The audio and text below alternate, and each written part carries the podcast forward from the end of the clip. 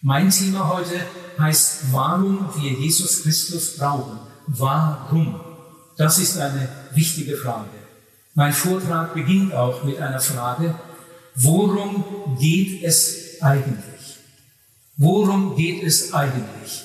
Wir sind hier in einer Kirche, wir haben eine christliche Versammlung. Es geht nicht um Geschäft, es geht nicht um Sport, es geht nicht um Medizin, es geht nicht um Geld, es geht nicht um Politik, sondern es geht um die Bibel. Und das haben wir alle schon gemerkt. Es geht um das Evangelium von der Gnade Gottes. Ich möchte jetzt einmal in drei Minuten das Wichtigste aus der Bibel sagen. Angenommen, jemand hätte noch nie im Leben etwas vom Christlichen gehört, hätte auch in Zukunft nie mehr eine Möglichkeit, eine christliche Predigt zu hören. Er hätte nur diese drei Minuten.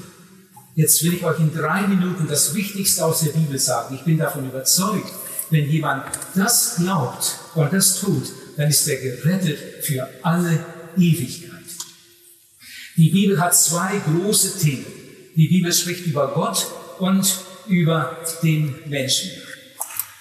Gott war immer der dreieinige Gott, Vater, Sohn und Heiliger Geist. Gott hat keinen Anfang und kein Ende. Gott war immer. Alles andere hat einmal angefangen. Es gab nicht immer Engel, die hat Gott geschaffen. Gott hat das Universum geschaffen, die Pflanzen, die Tiere und zuletzt den Menschen. Man spricht von der Krone der Schöpfung. Ich glaube, das kann man auch so sagen. Die Bibel sagt, Gott ist heilig und der Mensch ist sündig. Wie ist das möglich, wenn Gott ihn geschaffen hat? Nun, das war ja nicht immer so. Das zweite war nicht immer so. Als Gott den Menschen geschaffen hatte, war der Mensch sehr gut. Und Gott hatte seine helle Freude an seiner Schöpfung. Und Gott hatte ihn sehr lieb. Und Gott hatte große Pläne mit den Menschen. Aber dann kam etwas Schlimmes, die größte Katastrophe, die diese Welt je gesehen hat, der Sündenfall. Seit dem Sündenfall ist zwischen dem heiligen Gott und dem sündigen Menschen eine ganz dicke Wand. In Jesaja 59 lesen wir, die Sünde ist eine Scheidewand zwischen euch und eurem Gott.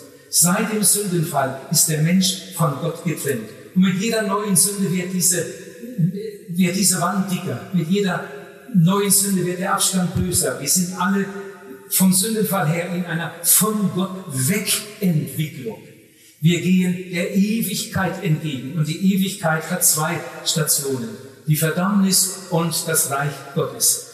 Vom Sündenfall her sind wir alle auf dem Weg zum Gericht und zum Verderben. Aber Gott will nicht, dass wir verloren gehen. Gott hat in seiner großen Liebe seinen Sohn in diese Welt gesandt.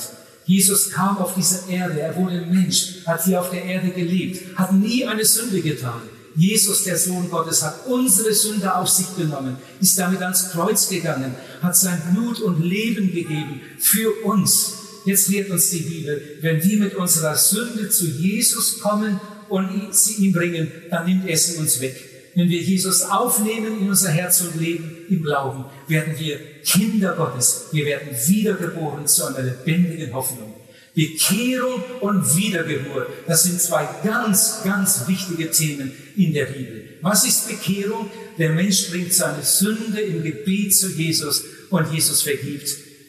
Was ist Wiedergeburt? Der Mensch nimmt Jesus im Glauben in sein Herz und Leben auf und er wird wiedergeboren. Er wird ein Kind Gottes. Sein Name wird eingeschrieben ins Lebensbuch des Lammes.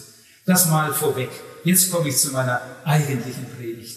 Die Geschichte der Menschheit ist eine Geschichte des Suchens, des Forschens, voller Sehnsucht. Wir sind alle miteinander mehr oder weniger auf einer Entdeckungsreise, immer in der Hoffnung, dann bald einmal das ganz große Glück zu finden.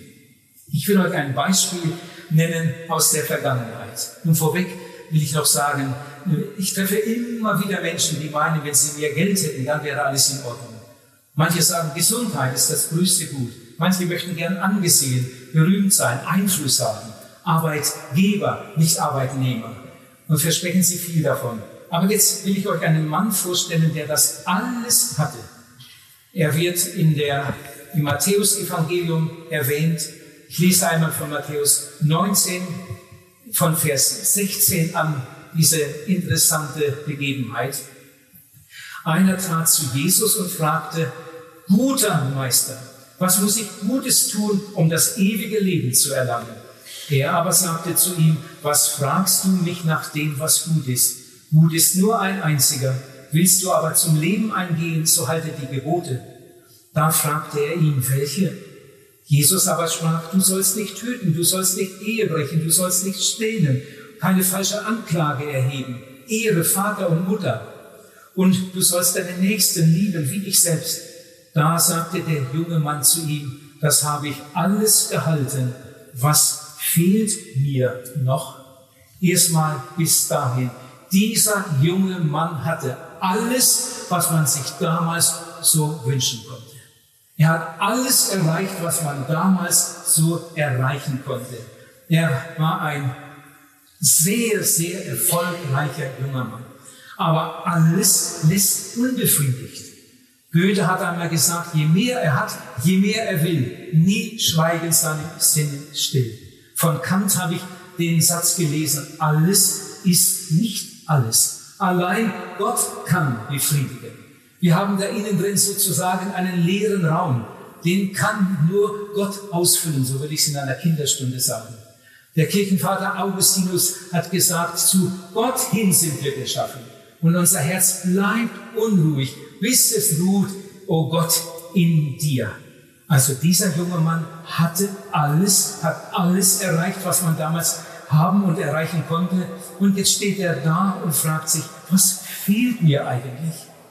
Wie viele Menschen haben diese Erfahrung gemacht? Sie haben alles erreicht und jetzt stehen sie da. War es das wirklich? Was fehlt mir eigentlich? Alles ist nicht alles. Ich habe lange über diese wahre Begebenheit nachgedacht. Und jetzt möchte ich darüber sprechen in vier Punkten. Punkt eins: Er ist für das Gute. Und ich lade euch alle ein, jetzt einmal ganz gut mitzudenken. Der zweite Punkt, er meint es ernst. Der dritte Punkt, er denkt an seine Zukunft. Der vierte Punkt, er überwindet die Menschenfurcht. Und der fünfte Punkt, er trifft seine Entscheidung. Zu Punkt eins: Wenn dieser junge Mann heute leben würde und ich ihn gut kennen würde und ich ihn beschreiben sollte, dann würde ich vielleicht sagen, dieser gute Mann, der ist für den Frieden. Das heißt, er ist gegen Krieg. Er ist für soziale Gerechtigkeit. Also er ist gegen Ausbeutung. Er ist für eine saubere Umwelt. Vielleicht geht er auf die Straße und protestiert gegen äh, Kohlekraftwerke, gegen Atomkraftwerke, gegen äh, den Ruß, der aus den Autos kommt. Er ist für eine saubere Umwelt. Und wenn ich mir dann diesen, diesen jungen Mann, der so eifert, etwas näher angucke, ich meine heute, dann stelle ich vielleicht fest, dieser junge Mann, der ist gegen den Krieg, aber er lebt im Dauerkrach mit seinen Eltern. Er ist gegen Ausbeutung, aber frag ihn mal, wann er seiner Mutter das letzte Mal in der Küche geholfen hat. Er ist für eine saubere Umwelt und gleichzeitig ein Kettenraucher, der den anderen die Bude verqualmt. So kann man das sehr, sehr oft beobachten. Wie oft bin ich solchen Menschen begegnet. Nun, aber dieser junge Mann lebte ja damals und damals war alles ganz anders. Aber dieser junge Mann war für das Gute. Er war für das Gute. Und jetzt begegnet er Jesus. Er hört Jesus und mit einmal merkt er, das alles ist nicht alles. Das alles reicht nicht aus. Was meint ihr, wenn wir ab sofort nie mehr einen Krieg hätten? ab sofort nie mehr einen Krieg hier auf der Erde. Das wäre ja wunderbar. Aber was meint ihr, würden dann weniger Menschen sterben? Jemand nicht.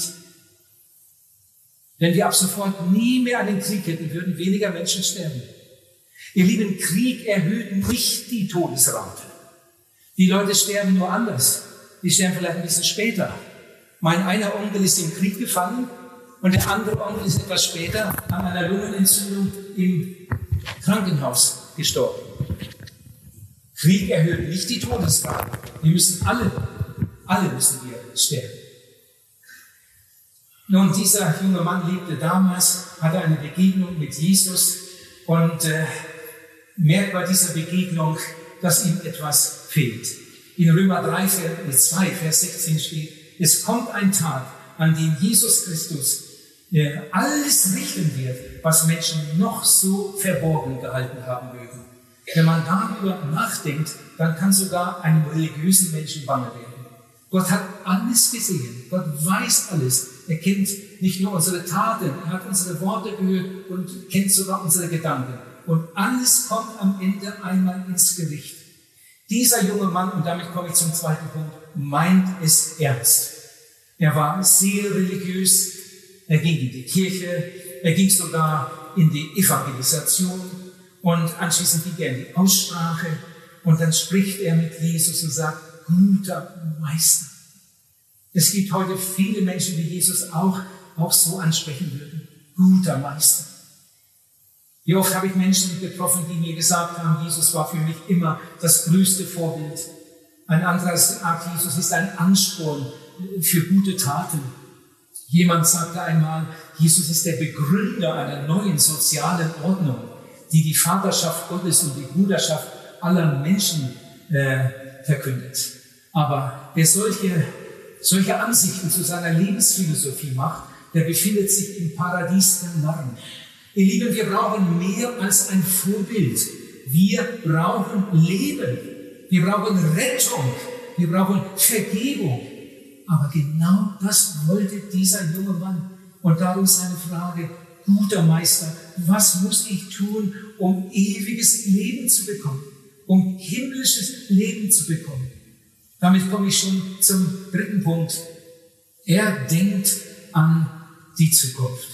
Er denkt nicht nur an die Schule, ans Studium, an den Urlaub, an die äh, Unfallversicherung, an die Altersversorgung. Er denkt noch etwas weiter. Er denkt an die Zukunft. Er denkt an den Tod. Er denkt an die Ewigkeit. Und ich habe so bei mir gedacht, vielleicht hat er seinen Vater, seinen steinreichen Vater sterben gesehen. Wie viele reiche Leute haben einen furchtbaren Tod. Wie viele erfolgreiche Leute gibt es, die todunglücklich sind. Wie viele gescheite Leute, die mit dem Leben nicht fertig werden. Wie viele religiöse Menschen gibt es, die nicht bereit sind, Gott zu begegnen. Wir wissen alle, nichts ist so ungewiss wie unser Leben. Und nichts ist so gewiss wie der Tod. Ich bin ja Mitarbeiter immer noch ein wenig im Missionswerk Bruderhand. Und da kommt viel, viel Post an. Oft kommt auch äh, Post zurück, die von uns weggeschickt wurde. Und dann steht da drauf, äh, Empfänger verstorben. Jede Minute sterben 110 Personen. Ich habe gerade gestern bei Google nachgeguckt. Jede Minute sterben sterben 110 Personen. In fünf Minuten, während der Chor uns hier singt, in den fünf Minuten sterben 155.000 Personen. Dieser Mann, der da zu Jesus kam, war noch jung. Aber dieser junge Mann machte sich Gedanken über Tod und Ewigkeit. Und das hat mir an seiner Geschichte besonders gefallen. Jetzt komme ich zum vierten Punkt. Ein ganz wichtiger Punkt. Er überwindet die Menschenfurcht. Die Bibel sagt, Menschenfurcht ist ein Fallstrick. Er ging in den Gottesdienst. Vielleicht haben viele Altersgenossen ihn belächelt. Er ging nicht nur in den Gottesdienst, er ging sogar in die Evangelisation. Und das ist in vielen, vielen Fällen der erste Schritt. Aber dann muss ein zweiter Schritt folgen. Die Seelsorge, die Aussprache. Und das ist in manch einem Fall sehr, sehr schwer. Ich will euch ein Erlebnis erzählen. Wir hatten eine Evangelisation, eine große Zeltevangelisation, die ging zwei Wochen. Viele Menschen kamen und es kamen auch viele in die Seelsorge, um sich für Jesus zu entscheiden. Damals kam auch ein Ehepaar ins Zelt. Die Frau war schon länger ganz entschieden auf dem Weg mit Jesus, aber der Mann hielt nicht viel davon. Die Frau hat viel für ihren Mann gebetet. Und dann ging es dem Ende der Evangelisation zu. Die Frau betete weiter und endlich am letzten Abend kam der Mann nochmal mit ins Zelt. Und die Frau hat so gehofft, dass der Mann zurückbleiben, in die Seelsorge kommen würde und sich für Jesus zu entscheiden. Und dann war die letzte Versammlung zu Ende. Einige Leute gingen Richtung Seelsorgezelt, die anderen gingen Richtung Ausgang, Richtung Parkplatz. Das Ehepaar stand auf, der Mann ging Richtung Parkplatz. Die, Mann, die Frau einige Meter hinterher und war todtraurig. Dann kamen sie zum Auto, der Mann stieg gleich ein, die Frau stand auf der anderen Seite des Autos, legte ihren Kopf aufs Auto und weinte. Der Mann erschrak, kam raus, ist dir nicht gut, was ist? Sie stand da und weinte. Ich bin so traurig. Was habe ich gebetet? Was habe ich gehofft? Und jetzt ist der letzte Abend, der letzte Abend vorbei. Du bist wieder nicht gegangen. Ich bin so traurig. Der Mann hatte seine Frau lieb, er konnte seine Frau nicht weinen sehen. Übrigens war er eigentlich überzeugt von dem, was er gehört hatte. Und dann sagte er zu seiner Frau, ist gut, ich gehe. Wartest du hier im Auto? Ich gehe. Und dann ging er Richtung Seelsorgezelt. Die Frau nahm Platz im Auto und war glücklich. Heute Abend bekehrt sich mein Mann. Nach einigen Minuten ging die Autotür auf, der Mann stieg wieder ein. Was ist denn? Und dann hat der Mann sich entschuldigt, gesagt, bitte entschuldigen, entschuldigen. Ich schaff das nicht. Ich schaffe das einfach nicht. Das sind bestimmt einige Leute, die mich kennen. Wenn ich mich heute Abend bekehre, morgen weiß es das ganze Dorf. Das schaffe ich einfach nicht. Entschuldige. Und dann fuhr er los. Sie gingen zu Bett. Beide lagen noch lange wach. Die Frau weinte. Am anderen Morgen Frühstück, es war ziemlich still. Mit einem Mal sagt der Mann, ach, ich hätte gestern Abend doch bleiben sollen. Aber ich habe es einfach nicht geschafft. Sagt die Frau, du, ich weiß, wo der Evangelist wohnt. Ich rufe an, der nimmt sich bestimmt Zeit für uns. Wir fahren hin. Und der Mann sagt üblicherweise ja. Dann haben wir Termin abgemacht, sie kamen zu uns, also in meinem Logis, da wo ich damals äh, für die Tage wohnte. Und dann gab es ein langes Gespräch. Und dann sind wir zusammen auf die Knie gegangen und haben gebetet. Und der Mann traf eine klare Entscheidung für Jesus. Der Himmel hat gejubelt. Seine Frau war glücklich. Am glücklichsten war, glaube ich, der Mann, der Jesus gefunden hatte. Ja, ich wollte damit sagen, in die Aussprache gehen, in die Seelsorge gehen, dazu gehört Mut. Und manch einer, der genau weiß, ich sollte es eigentlich tun, schafft es nicht, weil er sich vor Menschen fürchtet. Wie war das eigentlich bei diesem reichen Gehörigen? Er hatte sich ja überwunden, er war in die Seelsorge gegangen. Ich wiederhole die vier Punkte nochmal. Er ist für das Gute, er meint es ernst, er denkt an die Zukunft, er überwindet die Menschenfurcht. Und jetzt kommt der fünfte Punkt. Dazu lese ich noch ein paar Verse weiter aus dem äh, Matthäusevangelium, Kapitel 19. Vorhin habe ich bis Vers 20 gelesen, jetzt von Vers 21. Nachdem er gefragt hatte, was fehlt mir eigentlich, was fehlt mir noch? sagt Jesus zu ihm, gehe hin, verkaufe, was du hast und gib's den Armen, dann wirst du einen Schatz im Himmel haben und komm und folge mir nach. Als der junge Mann das hörte, ging er betrübt davon, denn er hatte großen Besitz. Jesus sprach zu seinen Jüngern, wahrlich, ich sage euch, ein Reicher wird nur schwer ins Himmelreich kommen. Punkt 5. Er scheitert. Er scheitert an der Geldfrage. Etwas war ihm wichtiger als Gott.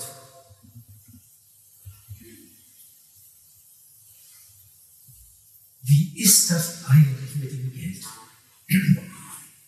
Christ und Geld. Wie geht das zusammen? Ich will euch von einem Mann erzählen, der hat wirklich gelebt. In der Bibel ist viel über ihn berichtet. Er hieß Abraham. Abraham war sehr reich. Abraham war steinreich. Abraham hatte riesige Viehherden, Ländereien. Das hatte Gott ihm alles gegeben. Abraham war ein sehr reicher Mann und er war gleichzeitig ein Freund Gottes. Ich habe gestaunt, als ich neulich gelesen habe, er hatte 318 Knechte, die in seinem Haus geboren waren. Und diese 300 Knechte, die ihm dienten, die waren wahrscheinlich fast alle verheiratet und hatten Kinder, die hatten Familien. Wenn du damals einen Knecht von Abraham gefragt hättest, du sag mal, möchtest du dich nicht irgendwann mal selbstständig machen und deine eigene Farm haben, als immer hier bei Abraham zu arbeiten? Ich glaube, der Knecht hätte gesagt, nein, nein, ich bin gern bei Abraham. Abraham ist ein Mann Gottes. Abraham sorgt für uns. Ich könnte nie einen besseren Chef haben. Ich möchte gern bei Abraham bleiben. Abraham war ein Freund Gottes und Gott hat ihn gesegnet und hat ihm immer mehr Reichtum gegeben. Ich möchte etwas ganz Wichtiges sagen. Ich wünschte, ihr würdet das alle mitnehmen. Zu Hause vielleicht weiter darüber nachdenken. Besitz ist keine Sünde. Aber hängen am Besitz. Und wie viel muss man haben, um sein Herz daran zu hängen? In 1. Timotheus 6, Vers 10 steht, Habsucht ist eine Wurzel aller Übel. Neid, Geiz, das ist schrecklich in den Augen Gottes. Wie viel muss man haben, um sein Herz daran zu hängen? Besitz ist keine Sünde, aber hängen am Besitz. Noch etwas. Besitz ist keine Sünde, aber der falsche Umgang mit dem Besitz. Ich will zwei Beispiele erzählen aus meiner evangelistischen Arbeit. Ich habe irgendwo ein, von einem Ehepaar gehört, äh, sie waren alt, sie hatten eine riesige, eine große Rente, davon hätten sie ein paar Mal leben können. Sie hatten keine Kinder, sie hatten keine Enkel, sie hatten überhaupt keine direkten Erben. Sie hatten einen riesen Besitz und waren beide schon uralt. Sie hatten ein großes Haus, oben noch Wohnungen vermietet. Also das Geld kam auch noch. Sie hatten Sparbücher, hatten viel gespart und hatten neben ihrem Haus und Grundstück noch einige Baugrundstücke in allerbester Lage, wo es sehr viel kostete. Sie wurden auch schon oft gefragt, ob sie es nicht verkaufen möchten, aber nein, nein, sie, sie wollten es noch behalten. Und als ich diese Geschichte da hörte, da habe ich mir so gedacht, was, was gibt es nur für törichte Menschen? Ein Gemeindeleiter hatte mit ihnen Gespräche geführt. Was gibt es nur für törichte Menschen? Sie können ja nichts mitnehmen. Ein anderes Beispiel. Auch ein Ehepaar. In den besten Jahren. Fabrikant. Es gibt kaum jemanden im Land, der nicht irgendwas im Haushalt hat, das aus seiner Fabrik kommt. Er hat einige, einige Fabriken. Sehr. Gläubig. Geht in die Gemeinde, arbeitet mit in der Gemeinde, spendet auch für die Mission. Und er hat mit seiner Frau einen Besuch gemacht bei Missionaren, die von der Gemeinde mal ausgesandt wurden, weit weg, auf dem Missionsfeld. Sie waren einige Wochen dort auf dem Missionsfeld, haben erlebt, was da passiert. Die ganze Kinderarbeit, die Speisung der Armen und, und, und, und die Bibelkurse und die vielen Leute, die immer wieder dazukommen. Die Gemeinde wächst, ständig kommen Menschen zum Glauben. Er hat das alles miterlebt. Und dann hat er die Missionare beleidigt. Was bin ich doch für ein armer Kerl? bin da zu Hause und produziere und produziere und, und habe Geld. Was die hier machen, für die Ewigkeit. Und er ist zurückgekommen und er war eigentlich unglücklich.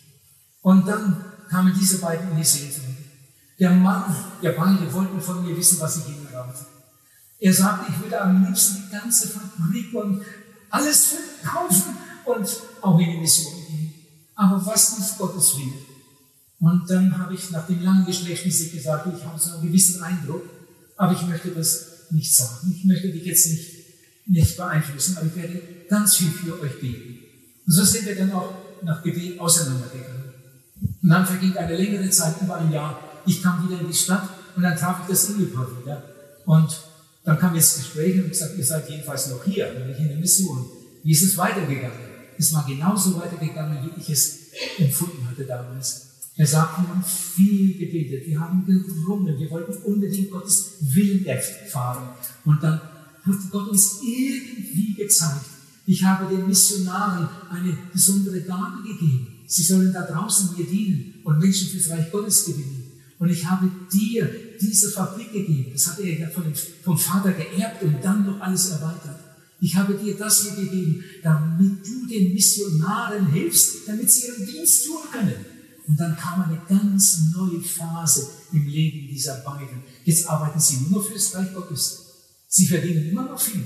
Aber sie geben ganz viel fürs Reich Gottes. Gott hat dem einen die Gabe gegeben, dem anderen. Ich habe vorhin gesagt, Besitz ist keine Sünde, sondern der falsche Umgang mit dem Besitz.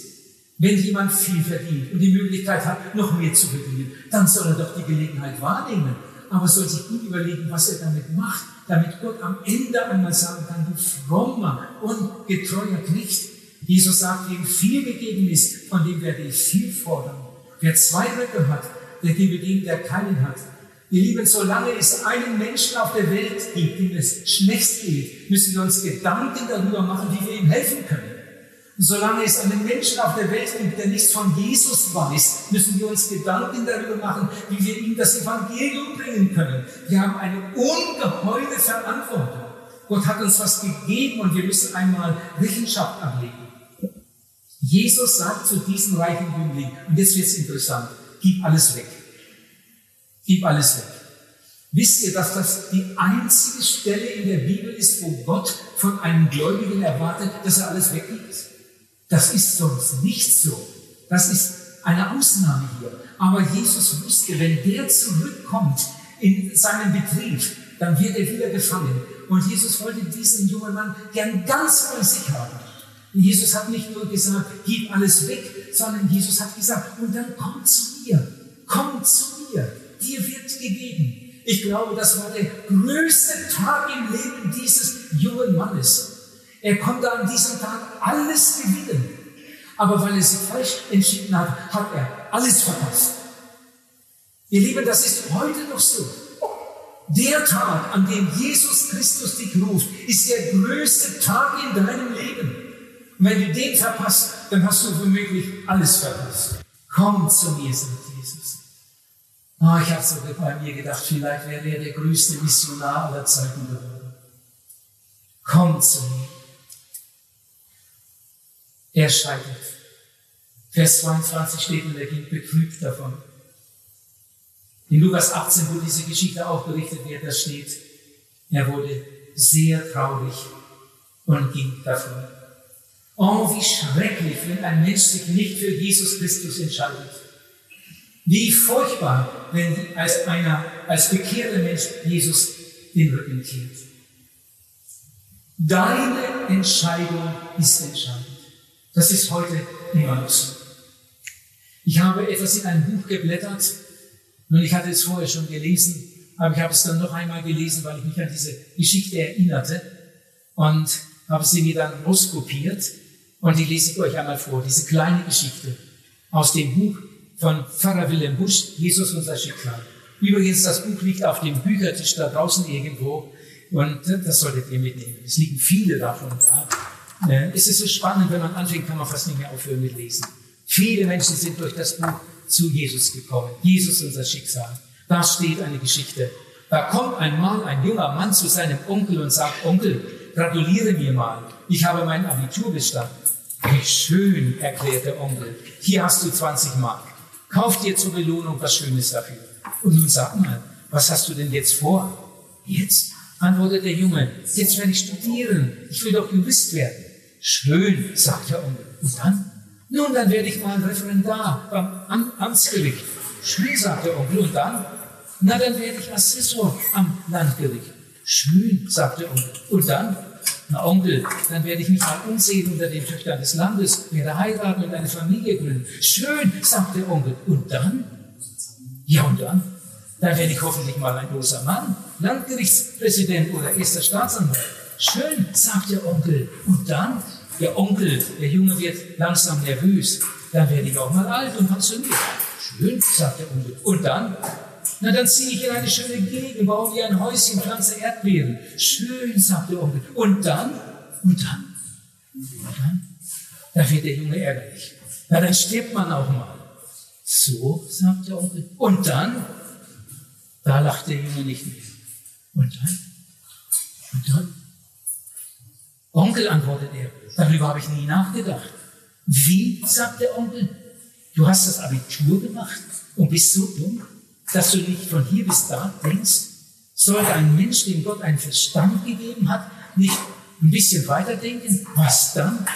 Da erwidert der Junge schnell, Onkel, was nach dem Tod kommt, das weiß niemand. Das stimmt nicht, mein Junge, sagt der Onkel. Es gibt einen, der Bescheid weiß über das, was nach dem Tod kommt. Und das ist Jesus. Und er hat gesagt, der Weg ist breit, der in die Verdammnis führt. Und der Weg ist schmal, der zum ewigen Leben führt. Nach dem Tod kommt das Gericht Gottes. Man kann verloren gehen und man kann gerettet werden.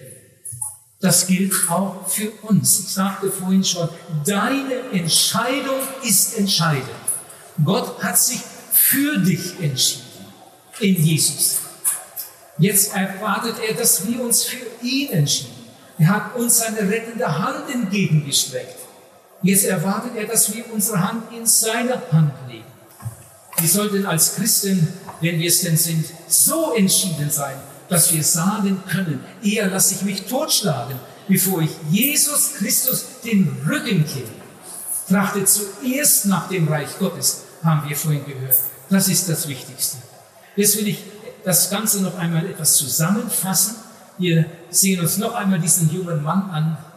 Ich glaube, es ist die traurigste Geschichte im Neuen Testament.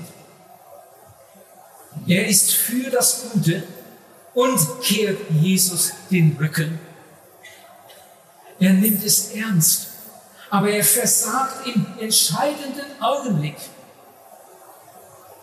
Er denkt an die Zukunft und stirbt schließlich doch ohne Jesus.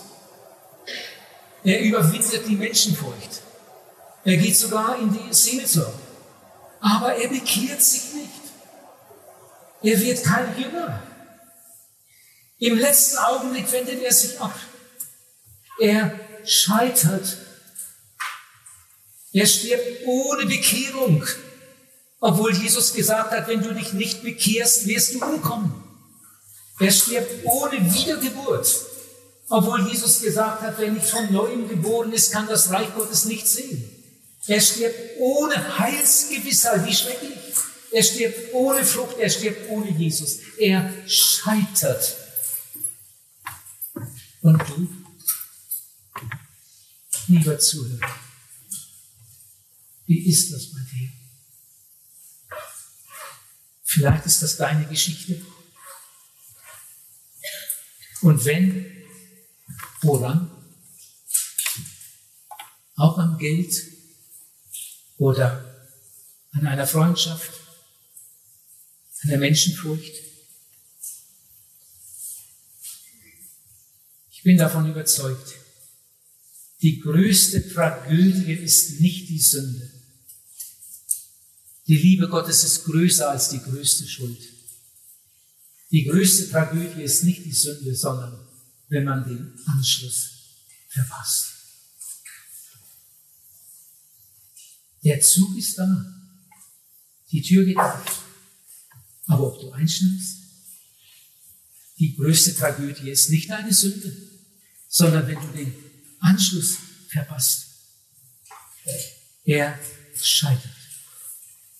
In den Augen Gottes war er ein guter Mensch, ein erfolgreicher Mann. Aber in den Augen Gottes war sein ganzes Leben eine einzige Katastrophe. Wenn du sehen willst, wie reich ein Mensch wirklich ist, musst du an sein Krankenlager oder noch besser an sein Sterbebett gehen. Was da alles so ans Licht kommt.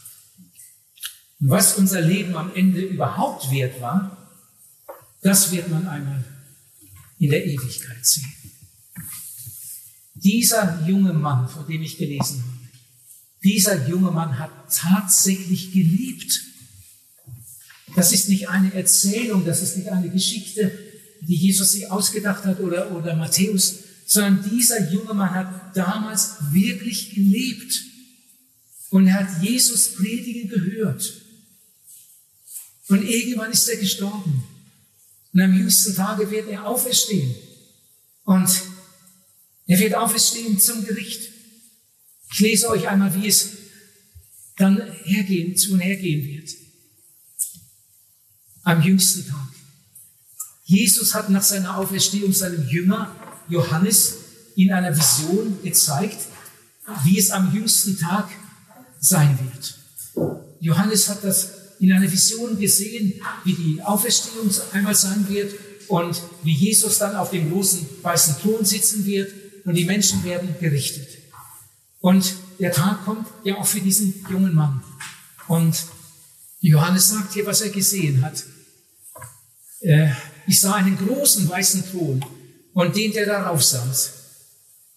Vor seinem Angesicht flohen die Erde und der Himmel und es wurde kein Platz mehr für sie gefunden. Und ich sah Tote, große und kleine vor dem Thron stehen und Bücher wurden aufgetan. Und ein anderes Buch wurde aufgetan, das Buch des Lebens. Und die Toten wurden gerichtet, an jeder nach seinen Werken, wie es in den Büchern geschrieben steht. Das Meer gibt die Toten heraus, die darin sind, und der Tod und sein Reich geben die Toten heraus, die darin sind, und sie werden gerichtet, jeder nach seinen Werken. Und der Tod und die Totenwelt werden in den feurigen Pfuhl geworfen.